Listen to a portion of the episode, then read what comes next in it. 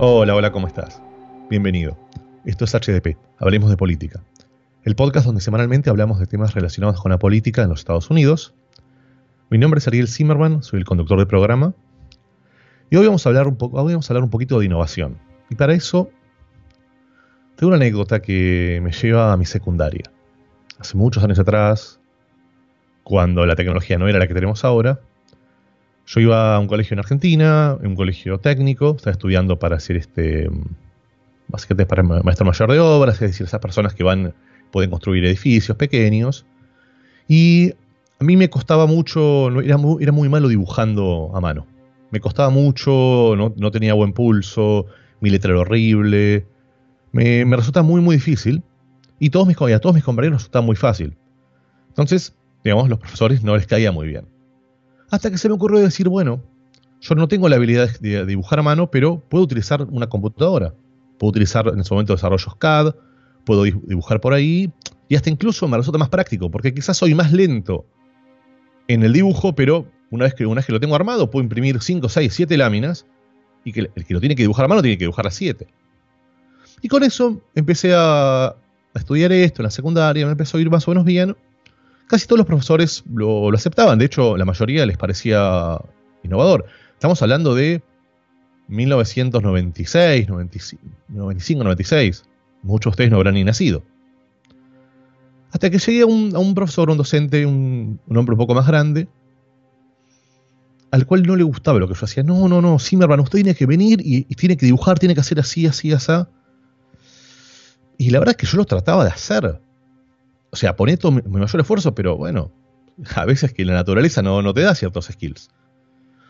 Y recuerdo una conversación donde le decía, bueno, pero profesor, este, usted tiene que entender que en el futuro van a haber las computadoras que nosotros conocemos acá, esto, esto van a ser portátiles, y la gente va a ir con las computadoras a las obras. Decía, usted está loco, en una computadora, en una obra. ¿Quién va a usar computadoras portátiles? Bueno, lo estoy diciendo hoy en día y hasta me parece absurdo mismo escucharlo. O sea, ahora mismo vos estás escuchando en este, este momento este, este, este, podcast y lo tenés un teléfono, tenés unos auriculares inalámbricos y tenés el teléfono guardado en el bolsillo. Y tu teléfono es el tamaño de tu billetera, o quizás más pequeño. Tranquilamente podés ir a una obra, tranquilamente podés ir a cualquier lugar con eso, puedes tener toda la información en tu teléfono. Los teléfonos portátiles hoy son 10, 20 veces más poderosos que las computadoras en 1996. Hoy no hace ningún sentido imprimir papeles. Hoy no hace ningún sentido este, pensar en, dibujar a mano, incluso. Eh, los arquitectos dudo que dibujen a mano hoy en día. No, no hace sentido. ¿Y entonces qué sucedió? Bueno, en la historia siempre tenemos personas a las cuales eh, los conceptos de innovación, los conceptos de disrupción les molesta. Es difícil pensar que el mundo que vos conocés ya no tiene un futuro de esa manera. Pero hay una realidad. Si nosotros vemos cómo consumen ustedes los que están escuchándome el podcast en este momento, los menores, los, que tienen 20 años, probablemente nunca prendan la televisión grande de su casa para ver un canal de noticias. Se quieren informar, van a ir a una red social, van a ir a una RSS, van a buscar la noticia, van a decir, yo quiero saber qué está pasando y entran en Google y ponen eso. Dicen que, mm, que la inteligencia es la capacidad de adaptación de las personas. Y la capacidad de adaptación es clave, es clave en lo que tiene que ver con la innovación. O sea, el mundo avanza y nosotros podemos interpretar esto, seguir con esta idea o, o quedarnos en la misma. Hay muchos ejemplos de compañías que han sido muy exitosas y que han quebrado por no saber adaptarse, como al revés, han habido compañías que se supieron adaptar a tiempo y hoy siguen siendo exitosas. Se me ocurre un Kodak. Kodak es una compañía que vendía rollos para sacar fotos. Probablemente quien esté escuchando este programa ni siquiera sepa de lo que estamos hablando. Una foto la puedo sacar en mi teléfono celular, es cierto, pero antes había cámaras grandes y había rollos. Bueno, Kodak es una compañía que se pudo adaptar, que pudo entender que el mundo hacia dónde iba y pudo sobrevivir. Así como Kodak sobrevivió, hay otras compañías que hacían lo mismo, se me viene a la mente Fujifilm, y Fujifilm hoy no sé dónde existe, probablemente no exista más, o quizás vendió su negocio y hace otra cosa. La innovación es lo que nos llena todos los días y es lo que genera realmente cambios disruptivos en el mundo. Hace unos años lo tuvimos con la comunicación a través del primero el fax, luego el email, la mensaje instantánea. Y una de los de, los, de las variables que más va a revolucionar el mundo, y que lo está haciendo el día de hoy, es, son las criptomonedas. Es la capacidad de que es una moneda que no esté centralizada, que no esté manejada por un gobierno, que permita hacer compras y que permita invertir, y sobre todo, que permita hacer micropagos. Muchas, muchas cuestiones que la moneda actual como la conocemos no se puede hacer. Para esto, vamos a invitar a nuestro programa el día de hoy a un experto en el tema.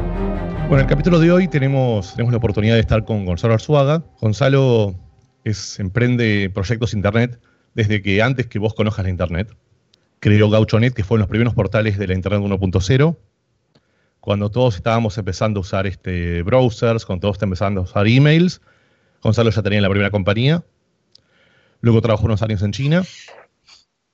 Y básicamente desde 2017 se dedica, se dedica a criptomonedas fundó una compañía que ayuda a quienes desean invertir, da muchos cursos al respecto y claramente Gonzalo es uno de los expertos en, cripto, no solo en Latinoamérica, sino a nivel mundial. Gonzalo, muchas gracias por venir a Hablemos de Política. Encantado, Ariel. Muchas gracias por la invitación. Este, muy floreada la introducción, pero vamos a estar, tratar de estar a la altura de las circunstancias y de los oyentes. Bueno, me gustaría empezar hablando, antes de entrar en cripto, me gustaría eh, escuchar tu punto de vista de ¿Cuáles crees que son las limitaciones que hoy tiene el sistema bancario? Bueno, son un montón. Eh, sin ir más lejos, las oficinas bancarias, o sea, las sucursales, los branches, están más tiempo cerrados que abiertos. Entonces ya desde entrada ya tenés una, situación de ineficiencia brutal para empezar.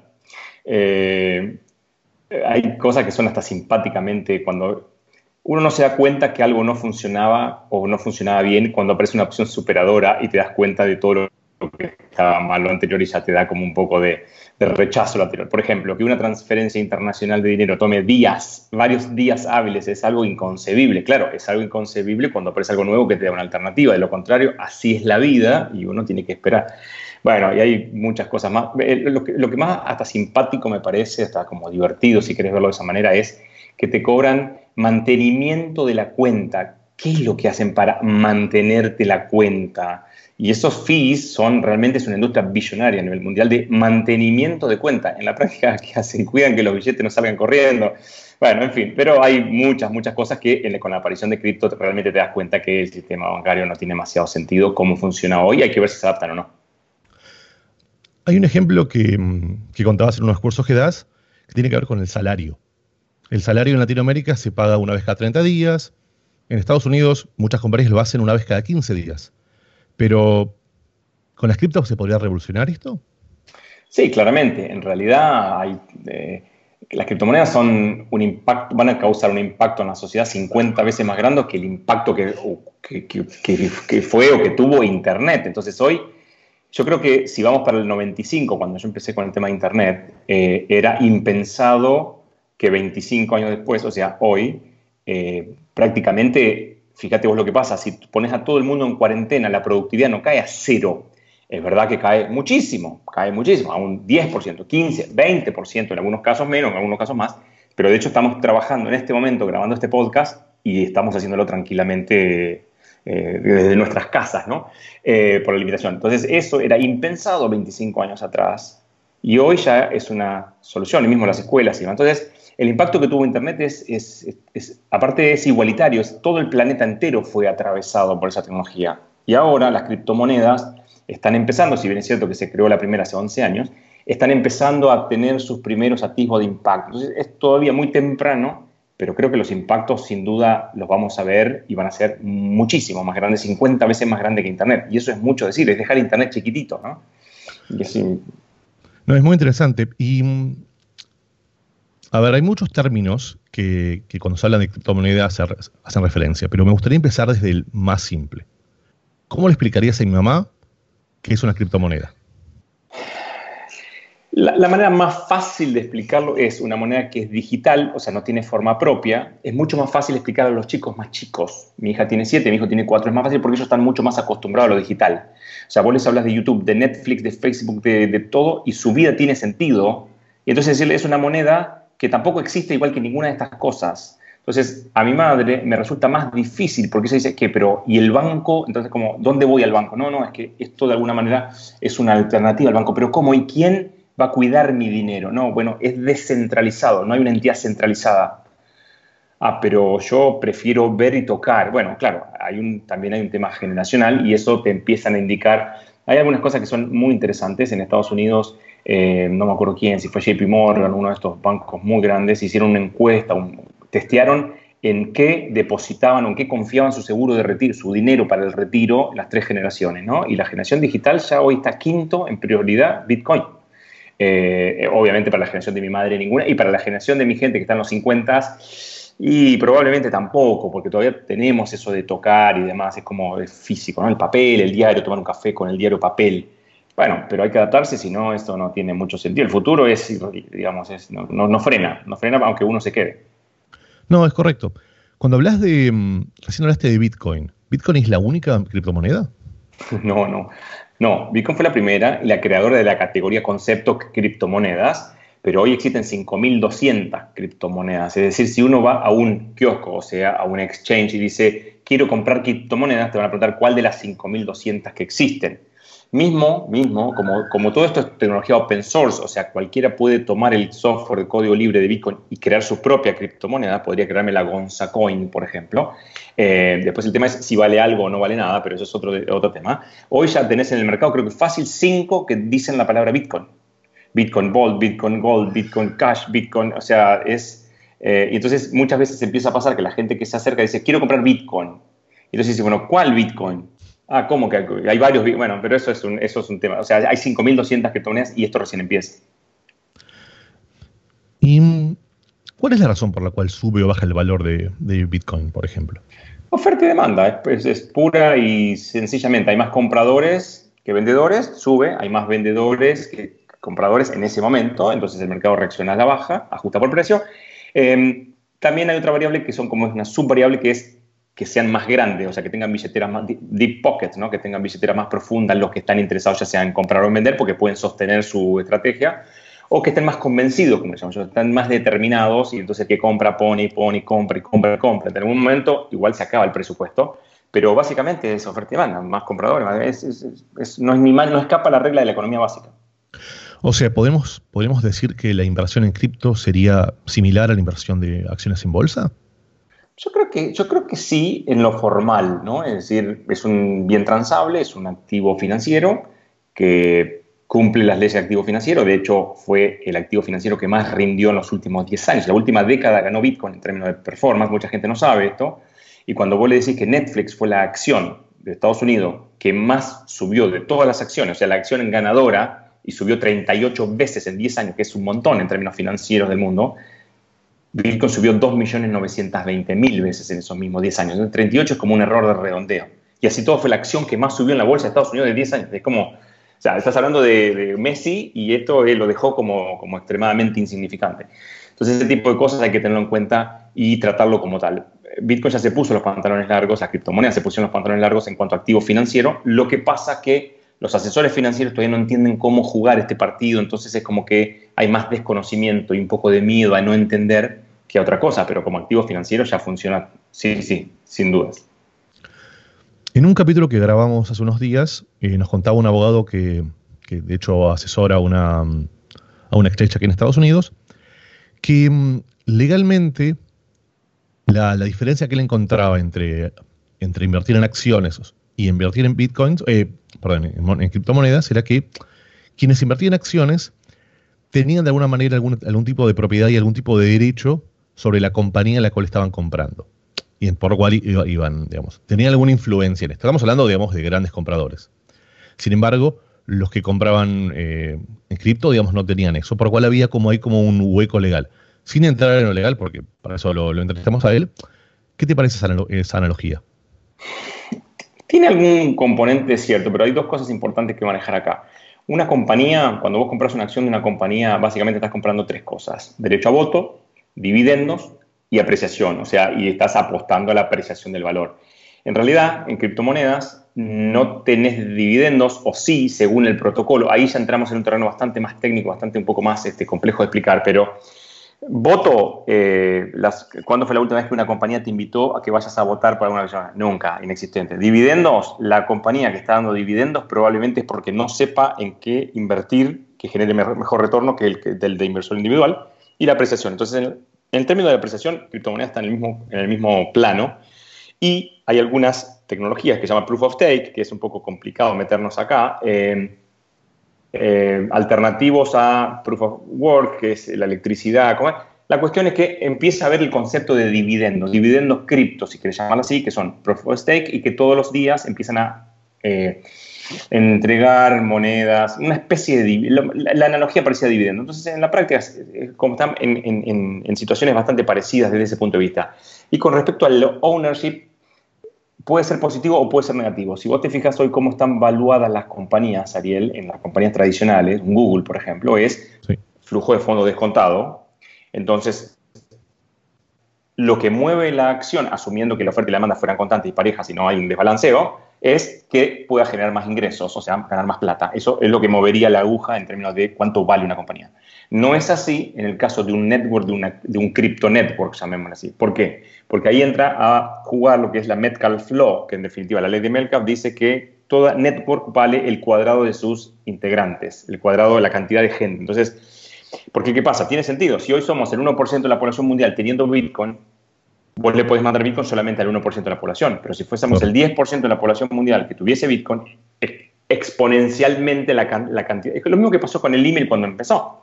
Si yo solamente puedo mandar email a vos y a nadie más de mis amigos, y la utilidad es mucho menor. Ahora, si le puedo mandar email a todos, la utilidad es extremadamente mayor. Lo mismo está empezando a pasar con las criptomonedas. Es todavía temprano para esa etapa, pero ahí se van a empezar a diferenciar las compañías que se evalúan solamente por el cash flow descontado y estos networks que uno no sabe dónde puede terminar. Entonces, tienen asociado un potencial eh, blue sky, ¿no? un potencial de evaluación significativamente mayor al actual.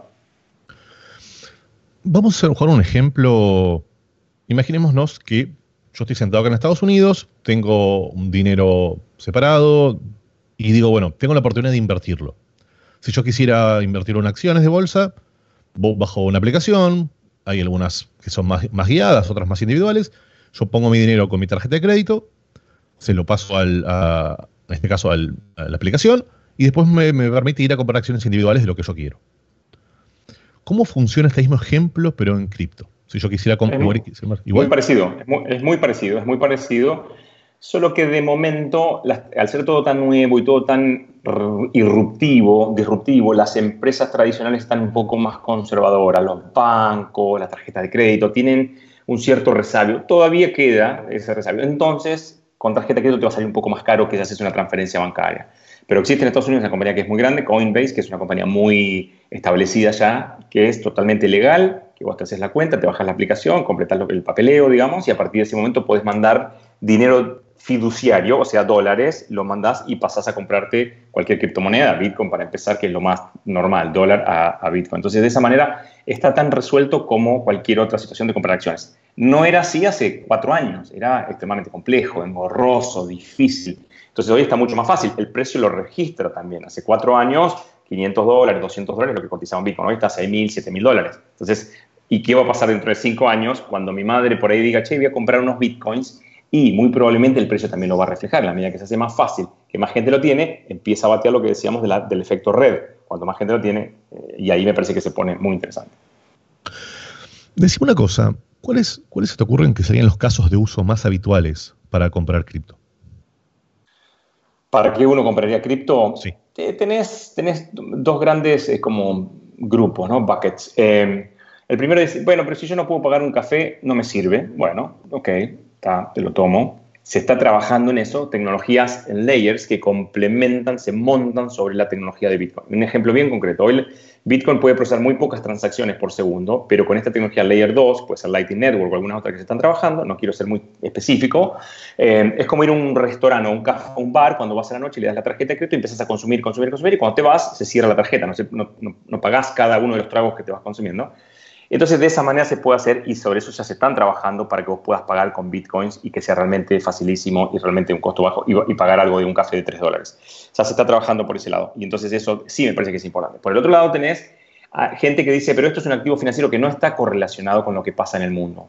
La crisis china del 2015 Bitcoin subió claramente y todos los demás activos financieros sufrieron una pérdida bastante significativa. En el caso del coronavirus más reciente, se acompasó y estuvo bastante como acoplado, ahora después se desacopló un poco, pero, pero, pero eso lo, manifestó. Estoy hablando del segundo caso, que es un poco más de reserva de valor, eh, que es lo que básicamente de momento se está haciendo como un poco más, más énfasis, un poco más tangible. Pero lo importante en la reserva de valor no es tanto cuánto va a llegar a valer más adelante, que es interesante, sino que estás teniendo un activo que no está en dólares, o sea que no estás confiando tu dinero en el mismo dólar que imprimen trillones de dólares y que hay una inflación que vos no puedes controlar. Acá hay una emisión controlada y eso ya empieza a ser interesante y ahí es donde se empiezan a difundir, como a bifurcar los caminos entre el dinero fiduciario y este dinero criptográfico. Hablemos un poquito de, cómo, está impactando. Yo iba a decir ya cómo va a impactar, pero cómo está impactando, digamos, de alguna forma en la economía, evidentemente la escala que tenemos. Cuando digamos, cuando uno dice, bueno, yo voy a invertir mi dinero en Argentina, en Latinoamérica, digo, bueno, yo voy a comprar dólares, pues yo estoy asumiendo que, el dólar tiene, es una, moneda, una moneda estable y que, de vuelta, en la teoría, si yo invierto dólares y los pongo debajo en, el, no sé, en la habitación, ese dinero en el tiempo no va, no va a perder, este, va a poder comprar lo mismo, digámoslo en forma simple. Sí, pero, eso, pero, esa, pero esa asunción tiene una falla muy significativa. Países como Argentina, que tienen 50, 60, 70% de inflación anual, países como Venezuela, que es aún mayor, prácticamente uno no reserva su valor en, esa, en, su peso nacional, en el peso que emiten en su país, ya directamente no. Entonces se va a una moneda dura porque es una alternativa sencilla. Naturalmente el dólar en Latinoamérica en general se ahorra más bien en dólares, se ahorra lo que se piensa ahorrar un año, dos años, como el mediano largo plazo. ¿no? Eh, pero ¿qué pasa? Si vos analizas el dólar, no deja de ser una moneda nacional que deciden dos personas, el presidente, el presidente de la reserva y demás, que se emiten básicamente, eh, o que decides cuánto emitir. Y esa decisión te impacta porque históricamente es un 2% anual. Ese 2% anual que parece insignificante cuando vos vivís en un país que tiene 70% anual de inflación, en 22 años te comió la mitad de tu poder adquisitivo. O sea, dentro de 22 años vas a comprar la mitad de lo que compras ahora. Y si bien es cierto que en países más latinoamericanos uno está acostumbrado a ser mucho más cortoplacista, si uno toma perspectiva cuánto dinero le voy a dejar a mis hijos, si lo dejas en dólares, van a perder la mitad dentro de 22 años. Eh, en situaciones relativamente normales, ¿no? en situaciones de coronavirus, que hay una emisión infernal y la inflación ahí cuando termina siendo, pero digo, tienen un ancla inflacionaria significativa. Es fácil porque uno considera que ahorra en plata, en billete, en, físico, pero empiezan a haber muchas otras alternativas que son incluso deflacionarias y son mucho más interesantes en el sentido de, la revalorización potencial. No, no, creo que está, está claro. Sería como una, una analogía, podría decir, yo en lugar de invertir en dólares, invierto en oro como se hacía antes. Sí, lo que pasa es que es complejo el tema del oro. Primero, si, vas por el camino de lo físico, es complejo trasladarlo, es caro, la seguridad es, realmente complicado. Nadie te exige, como le exigen al Bitcoin, que además sirva para pagar. Nadie piensa que va a pagar con oro o ir con un papel de una acción de Google. Nadie le exige eso. Pero al Bitcoin sí se le pide que sea reserva de valor y que además se pueda pagar y que además, eh, y que además suba el precio y que además no tenga volatilidad y demás. Eh, el oro se puede hacer como un instrumento ya financiero, un derivado, comprar un papelito que dice esto equivale a tantos dólares en realidad hay, si Ariel, hay en los próximos 30 años, ¿eh? solo en Estados Unidos, en los próximos 30 años, va a haber 31 trillones de dólares que va a pasar de herencia de generación a la generación que le sigue. Dudo que el porcentaje sea muy alto de la generación nueva que va a comprar oro como herramienta de valor, como herramienta de ahorro, como herramienta de apreciación. Tiene mucho más sentido porque viven una vida mucho más digital, que hagan algo más vinculado con lo digital. Podrá ser Bitcoin o podrá ser algún otro tipo de actividad. No veo tanto el oro en cuanto a demanda, en cuanto a futuro. Es cierto que el oro tiene 2.000, 3.000 años, una historia larguísima de reserva de valor, de consistencia, de... y se puede tocar. Para la gente que viene de generaciones más anteriores, el hecho de poder tocarlo hace, creo que, la diferencia del planeta. De lo contrario, yo no voy a poner 50 mil dólares en Bitcoin, que no lo puedo ni tocar. Y es entendible, pero es una cuestión generacional. Eso dentro de poco, creo que 10 años más, eso va a, ser, este, va a quedar totalmente obsoleto. Cuando dicen que, mm, las cripto em, no, están, este, no están reguladas, ¿qué quiere decir? Bueno, en realidad los gobiernos todavía no tienen bien claro cómo meterlo dentro de su regulación y su marco y su Excel, digamos, dónde cae, en qué categoría cae. Pero sí, la mayoría de los, países del mundo lo que hicieron rápidamente fue mandar a sus organismos fiscales a que digan hay que pagar impuestos por lo que ganes y ganas plata con esto. Después vemos en qué categoría cae y demás. Y en general, en general lo que se tomó como, como ¿cómo se diría? Como por default en general es, no es moneda de curso legal, así que la podés considerar como moneda extranjera o como lo que quieras y eso atesorar o no pasa nada. Entonces, es legal porque no me afecta mi sistema económico imperante y no, no, ataca mi dinero local, entonces puede seguir, puede funcionar, pero paga tus impuestos. Entonces, eso fue lo que primero sacó el gobierno. Y después viene como un segundo layer que es un poco más, más, más fino, más delicado, de que hay que ver si son security, si no, entonces está como todo en eso, esa amasada. Lo que pasa es que es un fenómeno tan nuevo que todavía hay que darle tiempo, porque ningún burócrata de ningún gobierno del mundo quiere ser el hazme reír, el scapegoat de haberse apurado y haberse equivocado y tropezado. Entonces se van a tomar su tiempo, lo estamos viendo, pero hay impacto, porque por ejemplo, las compañías que se llaman on-ramp, las compañías que ayudan al dinero fiduciario local a pasarse a cripto, tienen un nivel de eh, compliance con respecto al know, Your Customer, a los papeles, al antilavado, no se los pide nadie, son ellos mismos los que se ponen automáticamente la vara más alta porque saben que tarde o temprano el gobierno lo va a requerir, entonces ya lo están haciendo de entrada. Eso con respecto a los, los que están haciendo on-ramp. Y los proyectos nuevos, las monedas cripto nuevas, las cripto nuevas, las monedas nuevas, que en el 2017 salían en el formato de ICO, Initial Coin Offering, como si fuera un IPO de la bolsa, eh, eso se terminó en el 2017 porque el SEC del gobierno de Estados Unidos salió a decir, señores, estamos mirando esto y pueden ser securities. Entonces ahí automáticamente la fiesta se terminó, se aguó, se cerró, se canceló y ya prácticamente no hay proyectos de ICO interesantes o no. O sea, quedó como obsoleta esa categoría ante la amenaza de regulación. Pero todavía está en un campo muy, muy verde, muy virgen, muy far west en realidad. Y bueno, y hay algunos que van haciendo oportunidades y otros que no quieren tomar riesgos, entonces están esperando en un compás de espera típicamente los inversores más institucionales están esperando alguna definición que creo que va a tomar un tiempo, pero ya más o menos está la gente adaptándose a eso. Vos sabés que mm, en, algunos, en algunos países de tercer mundo, sucede mucho en, África o si nos vamos a Latinoamérica, sucede en países como Paraguay o Bolivia, mucho en Centroamérica, sucede que em, hay una mayor penetración de teléfonos móviles que de computadoras. Y incluso la penetración de teléfonos móviles muchas veces supera la, penetración de las la cantidad de personas de los países. Hay 1.1, 1.2 teléfonos móviles por persona, lo cual, em, lo cual a veces genera la oportunidad, hay muchas, hay muchos operadores móviles que generan, que tienen sus herramientas de, micropagos a través de herramientas digitales. No sé, en Paraguay yo trabajé para Tigo muchos años, Tigo Money es una, es una herramienta que se utiliza, por ejemplo, para em, en una en, una granja, el, dueño de la granja le hace, le hace pagos a todas las personas a través de esa herramienta y eso sirve para pagar tu cuenta, digamos. No es una criptomoneda, no tiene nada que ver, pero es una entrada con una herramienta digital para poder alcanzar a estas personas. Yo me pregunto, eh, hoy tenemos una economía en negro muy fuerte olvidémonos de la parte legal. Tenemos, tenemos una economía negro porque hay mucha gente que no accede a bancos, porque, que no conoce, que no puede. No solamente personas grandes que quizás tienen una limitación técnica, sino gente más joven que no puede, pero sin embargo sí tiene teléfono. Entonces, ¿vos crees que esta revolución de las cripto puede llegar a ayudar a disminuir esa, esa brecha digital y esa brecha de pagos?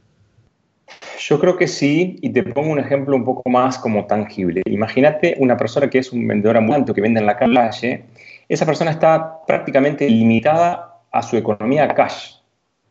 Eh, no tiene cuenta bancaria porque no le dan los ingresos o no le parece justificado el gasto o no, lo recibe en el banco directamente porque su economía es como muy acotada. Pero tiene sueños de crecer y tiene un mercadito en la calle. El teléfono celular, que hay ya desde 50 dólares, porque el sistema operativo al ser de open source este, permite que las operadoras de hardware, digamos, por 50 dólares, mucha gente, la gran mayoría del planeta tiene su teléfono celular su smartphone incluso, eh, podría operar cualquier app de cualquier aplicación. Entonces yo creo que una billetera digital tiene todo el sentido del mundo y acá lo que se juega para mí es, dentro de 10 años, cada vez más va a ser más conveniente el tema del dinero digital. Podría ser un dinero digital negro, si querés, ¿no? Similar al cash, el cash desde el punto de vista de lo negro, de lo, de lo, no declarado fiscalmente. Pero hoy, por ejemplo, ese vendedor ambulante que te digo como ejemplo, está totalmente en manos de gente que no lo deja crecer. ¿Por qué? Porque te pueden robar el papelito, los papelitos te lo pueden robar, se te pueden quemar, perder, humedecer, etc. No solo eso, sino que aparte no participas de una economía que pasa, que circula cuando, uno, cuando está digital. Entonces, acá la pregunta es, ¿dentro de 10 años va a haber mucho más dinero digital o menos? Creo que la respuesta es bastante obvia. Lo que sí hay, se me ocurre que pueden pasar tres cosas. O sea, que pueden ganar, hay que ver quién gana puede ser el peso del país digital, el país emite su propio dinero digital y entonces criptográfico, porque en términos de tecnología está claro que es muy superior el papel. Eh, alguna aplicación privada que utilice ese peso digital, por ejemplo, el mercado pago en Argentina, en Latinoamérica está bastante, tiene bastante penetración, es el peso digital manejado por una compañía con, un montón de servicios, te da mucho más tasa de interés, etcétera, o alguna que otra criptomoneda. Lo que hay que ver es si prima más la facilidad, lo sencillo, lo, práctico o lo que se ha descentralizado y un montón de otros beneficios que tiene la criptomoneda. Hoy, si me preguntas, y a todas condiciones dadas iguales, es mucho más fácil que un país imponga su, dinero digital. Es mucho más lógico, transparente, sencillo. Le, depositas a todos los empleados del Estado y a todos los jubilados, le depositas y ya tenés un 80% del mercado o 70, porque tenés un porcentaje grande de mercado. Entonces, ahí las criptomonedas. Pero, ¿qué pasa? Eso es campaña de marketing para las criptomonedas también, porque una vez que vos empezás con el peso digital, decís, bueno, ¿pero qué me conviene? ¿Recibir peso digital de mi sueldo si soy trabajo en el Estado? ¿Lo dejo en peso digital o se me va a ir devaluando y cada vez va a valer menos? Y me conviene una alternativa. Y ahí se verá. Yo, obviamente, soy muy imparcial y subjetivo. Creo que las criptomonedas tienen absolutamente todo para ganar. Eh, pero bueno, hay que ver qué termina pasando y qué termina eligiendo el mercado, ¿no? Básicamente son estas tres alternativas que veo de acá a 10 años. Pero ahí te preguntaría em, la diferencia, digamos, del peso digital a una, a una cripto, es que el peso digital eh, tiene un respaldo, podría tener un respaldo del Banco Central de la Argentina. ¿En las cripto cuál sería el respaldo? No, a ver, ¿cuál es el respaldo? La confianza que uno le pone, esto es, un, esto es, un, es una ficción, cualquiera sea es una ficción. Voy a bueno, pero el gobierno te va a pagar, te va a devolver un peso por un peso. Claro, pero ¿cuánto vale ese peso en función de algo que valga más estable en el tiempo? O sea, si vos me decís, sí, el respaldo que te da el gobierno del país, por ejemplo Argentina, es que ese peso va a valer un peso. Claro, pero ese peso valer un peso no me sirve de nada si ese peso vale cada vez menos con respecto a algo, sea, si se derrite como si fuera un hielo en el desierto, no tiene ningún sentido, más allá de que confío en que el gobierno me va a dar uno por uno. Las criptomonedas es un poco diferente porque uno es como más el dinero de la gente creado con un software pensado mucho más en tecnología y apoyado más en la descentralización de la confianza. En definitiva, esto no es ni más ni menos que confianza. Entonces, ¿qué estás confiando? Confías en un sistema. De hecho, pasa ahora, dentro de muy poco, en 40 días, a mediados de mayo 2020, lo que va a pasar es el halving de Bitcoin. ¿Qué quiere decir esto? El halving es que hoy los mineros cada 10 minutos reciben 12,5 Bitcoins. No importa a partir del 12, 15 de mayo va a caer a la mitad, a 6,25. Y eso está programado en el código, no lo puede cambiar nadie. Hay un 100% de certeza que eso va a ocurrir. Contra la probabilidad de que el gobierno no te, no te, no te imprima, no te devalúe, cosa que en realidad lo vienen rompiendo desde 1933. Si vos tomás los 164 países con bandera en forma agregada desde 1933, nunca hubo deflación. O sea que siempre hubo inflación global, ¿no? En términos de sumando todos los países. En algún país, en algún año puede haber, sí, pero, o sea, el contrato ya nace roto. El contrato ya nace roto con el gobierno. Pero sí, es entendible que uno crea que tenga más, confíe más, digamos. No, sí, a ver, al final la confianza es, una percepción. Hay un, hay un mito urbano que habla de que, mm, de que las criptomonedas suelen ser utilizadas eh, por quienes no quieren este, que haya trazabilidad de, dónde sacan el dinero. ¿Esto es así? Bueno, trazabilidad no es la palabra sofisticada que usan. La palabra sofisticada, no usan palabras sofisticadas, dicen es anónimo y es ideal para evadir impuestos y para hacer cosas ilegales. En general, el mundo ilegal sigue funcionando. Estamos hablando de armas, drogas, prostitución, lo que sea. Eso ya existe ¿eh? con papel billete. De hecho, la estadística que decía los, los billetes de Estados Unidos que tienen rastro de cocaína ya son creo que un, porcentaje astronómicamente alto, no sé si era el 20, 50%, era una locura. Eh, por supuesto que hoy se hacen esas actividades ilegales con papel billete, porque ¿qué otra manera? Entonces es natural que empiecen a utilizar otras tecnologías más fáciles, más rápidas, pero no intrazables, porque de hecho el Bitcoin, una particularidad que tiene es que tiene trazabilidad. Si yo a vos te doy 100 dólares, vos no sabés quién lo tuvo antes que yo.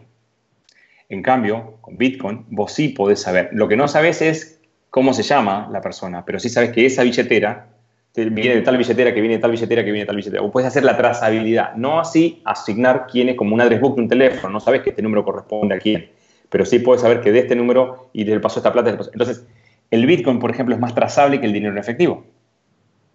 Una de las cosas, una de las cosas que donde podría evolucionar es que uno tenga su dirección, su billetera declarada a su organismo gubernamental de impuestos. Entonces, es como la cuenta de banco. Todo lo que entra, todo lo que sale está declarado porque está en esa billetera que uno tiene declarada. ¿Podría tener billeteras no declaradas? Sí, por supuesto, igual hecho la ley de la trampa, uno podría tener dinero efectivo y utilizarlo para cosas no santas como existe hoy. Pero existir, existe. O sea, que eso no... Y es más trazable. Existen algunas iniciativas de criptomonedas que son privadas, donde no se podría trazar, pero eso no han tenido gran aceptación. Tienen su nicho, pero no son los más masivos.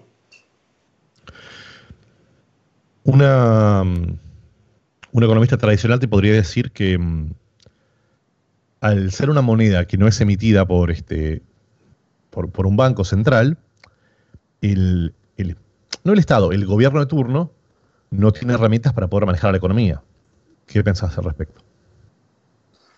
Bueno, eh, si vamos a juzgar por cómo están manejando la economía, eh, te, diría que, te diría que quizás no sería bueno que lo manejen. De todas maneras, lo que hay que, lo que, hay que remarcar es que no necesariamente los apocalípticos dicen, no, porque esto va a terminar con todas las monedas del mundo. No, no, no es, no es la intención. Lo que sí hoy, si lo vemos dentro de 20 años, cuando te pregunten, cuando mi hija me pregunte, papá, ¿y, pero, ¿y vos cómo, ¿Cómo valían las cosas? Bueno, valían en función de otra moneda, pero ¿y esa moneda en función de qué valía? Y la expresabas en función de otra moneda. Entonces, ¿cuánto valían los pesos? Bueno, valían en función del dólar. ¿Y el dólar en cuánto valía? Y valía en función de otras monedas que eran el share. O sea, no tiene demasiado sentido que no exista una moneda que represente un poco todo y que los precios se expresen ahí. ¿Por qué no una moneda que no represente nada de ningún país? Me parece que tiene sentido. Y ahí pasa a ser una afirmación un poco más este, geopolítica de si vos tenés la unidad apolítica de medida, un centímetro. En Estados Unidos las inches y demás, pero digamos, hay una unidad de medida. Lo mismo con la temperatura, lo mismo con el peso, con el kilo, el, pound y demás. ¿Por qué no de una expresión de unidad monetaria? Entonces, sí, ahora, volviendo a tu pregunta, eh, es verdad que todavía a los efectos macroeconómicos las criptomonedas no inventaron la inflación o el hecho de los bancos de poder emitir y poder como inflar la base monetaria eh, todavía no, pero en algún momento eso se puede replicar tranquilamente. Entonces no estaría tan preocupado con que todavía eso no se pueda hacer. Eh, pero eh, da para mucho más largo y tengo algunas herramientas ahí si querés para tirar, pero me parece que, me parece que eso sería la, respuesta. En, tiempos como los estamos viendo ahora de pandemia, de pandemia mundial, tenés, este, tenés en Europa, por ejemplo, el Banco Central Europeo, que está haciendo salvatajes económicos a países. Dice, ok, Francia te voy a dar tanto dinero, España te voy a dar tanto dinero, porque supuestamente esos bancos tienen ese potencial. ¿Cómo te imaginas que podría pasar esto en 20, 30 años utilizando cripto? No, la verdad que no sé, no lo veo. Eh, lo que sí es interesante mencionar en este punto es que el paper de los creadores de la primera eh, criptomoneda Bitcoin, Satoshi Nakamoto, este anónimo, seudónimo, eh, nace, no, no, creo que haya sido casualidad, a, a fines de 2008 en Estados Unidos está muy fresco todavía en la memoria que en 2008 hubo salvatajes a bancos que se habían portado bastante irresponsables y así todos fueron salvados. Entonces es como, al final somos capitalistas, pero cuando duele somos comunistas y ahí es donde empiezan a haber algunas diferencias de criterio, divergencias si querés.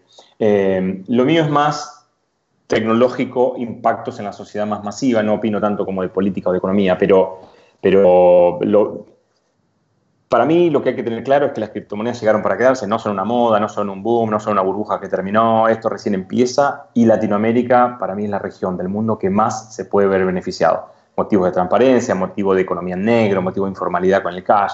Puede ser, la, para mí estoy convencido, es la región que más va a verse impactado si lo podemos aprovechar entre todos, si podemos empujar esta agenda entre todos para poder lograr una economía más justa, más, bueno, hay un montón de otras cosas más que creo que las criptomonedas, que es mucho más de lo que la gente cuando no se metió escucha, ah, bueno, pero sí, especulación. No, no, es, mucho más profundo que eso. Es mucho muy interesante, es muy apasionante también. Excelente. Bueno, mira, este, la verdad, Gonzalo, te agradezco mucho por, por el tiempo que estás dedicándonos. Creo que es muy, muy interesante y, y sin duda es algo que, que dar que hablar. Me gusta terminar la, la entrevista con, con, dos preguntas. Una tiene que ver que nos cuentes cómo, cómo te informas. Bueno, es interesante. El primero de diciembre decidí eh, no consumir más medios, de leer más noticias. porque en el celular o en la tablet o en la computadora tenía un ratito, iba a los portales de noticias. Eh, y lo hice como un experimento, probé una semana eh, y a los dos días ya me di cuenta que podía vivir tranquilamente y que no me generaba ningún tipo. Que quería ver si tenía adicción o si, o si, o si la verdad, feliz y esto ya tiene cuatro meses el experimento y la verdad que ya dejó de ser un experimento para pasar mi vida cotidiana. Entonces, básicamente te diría, no me informo, cayó al 99%, casi al 1% el nivel de información. Consulto redes sociales como una manera de estar un poco más al tanto y cercano con gente y me voy informando de los eventos que son realmente trascendentes porque tiene cosas, pero, pero no, no estoy buscando activamente más información. Mi, la assumption atrás de eso es que en realidad tarde o temprano lo que realmente te impacta te va a terminar impactando. Típicamente que te, modifiquen un impuesto que te juegue en contra, el contador te va a informar. entonces, yo juego mucho al ajedrez y hay un concepto que dice la amenaza es más fuerte que la ejecución de la amenaza en ajedrez y realmente es así. Entonces, te amenazo por este lado, te amenazo por este lado, entonces vos tenés más miedo de la amenaza que si la, que si la concreto la amenaza. Entonces, de esa manera y usando un par de principios, dije, voy a cerrar todas las ventanas en realidad no, no las sellas a todas, algunas se te empiezan a filtrar solo las más relevantes. Y con eso, ¿qué gano con eso? Un poco mejor de calidad de vida y menos de preocupación y de, y de, y de, estar rumiando y estar más concentrado en lo que hago, en lo que me interesa, en lecturas más enriquecedoras. Entonces, me parece que tengo una, una, mala noticia para ahí. Mi, mi, nivel de información es extremadamente bajo con respecto al cotidiano y básicamente sería un Twitter, te diría, si tuviera que arriesgar algo, es más que nada por ahí. Excelente. ¿Y hay algo que nos quieras contar que no te haya preguntado? Eh, qué buena pregunta. Em, sí, a mí lo que me parece interesante, yo viví en China en el 2000, eh, ¿cuánto fue? En el 2006. Sí, en 2006. Viví en China. Y una de las cosas que me pareció más interesante de todo, además de que es una potencia infernal cuando lo ves en acción, el nivel de disciplina que tienen es, realmente increíble. Es que piensan en generaciones futuras. Entonces vos decís, che, ¿y esto qué pasó? ¿Va a ser bueno o malo? Y no sé, hay que ver un par de generaciones. Vos decís, pero ¿cómo? ¿Para generaciones? Te pregunté si el edificio que pusieron en la esquina. No, como que esa visión de largo plazo en términos de generaciones me parece interesante. Entonces yo creo que, yo creo que digamos, nosotros quienes estamos en los 50, yo tuve la posibilidad de participar de la revolución de Internet y ahora la revolución de las criptomonedas, me considero bendecido en ese sentido. Eh, lo interesante creo que las generaciones futuras se van a preguntar cómo era, para qué estaban los bancos, cómo era que iba uno en banco, y realmente el impacto que va a tener en el mundo financiero va a ser este, total. Por eso arrancamos diciendo esto, las criptomonedas son 50 veces más grandes que Internet, no alcanzamos ni a dimensionar todo lo que va a ser el impacto, eh, y eso me parece que es, este, eso me parece que es lo más maravilloso que, que tengo como, como, como, como concepto, piedra basal fundamental a transmitir. Eh, que tiene que ver con eso, que es mucho más allá de lo que se ve que es la especulación en la plata, sino que hay un, hay un profundo sentido de la social, también de la sociedad, a nivel social.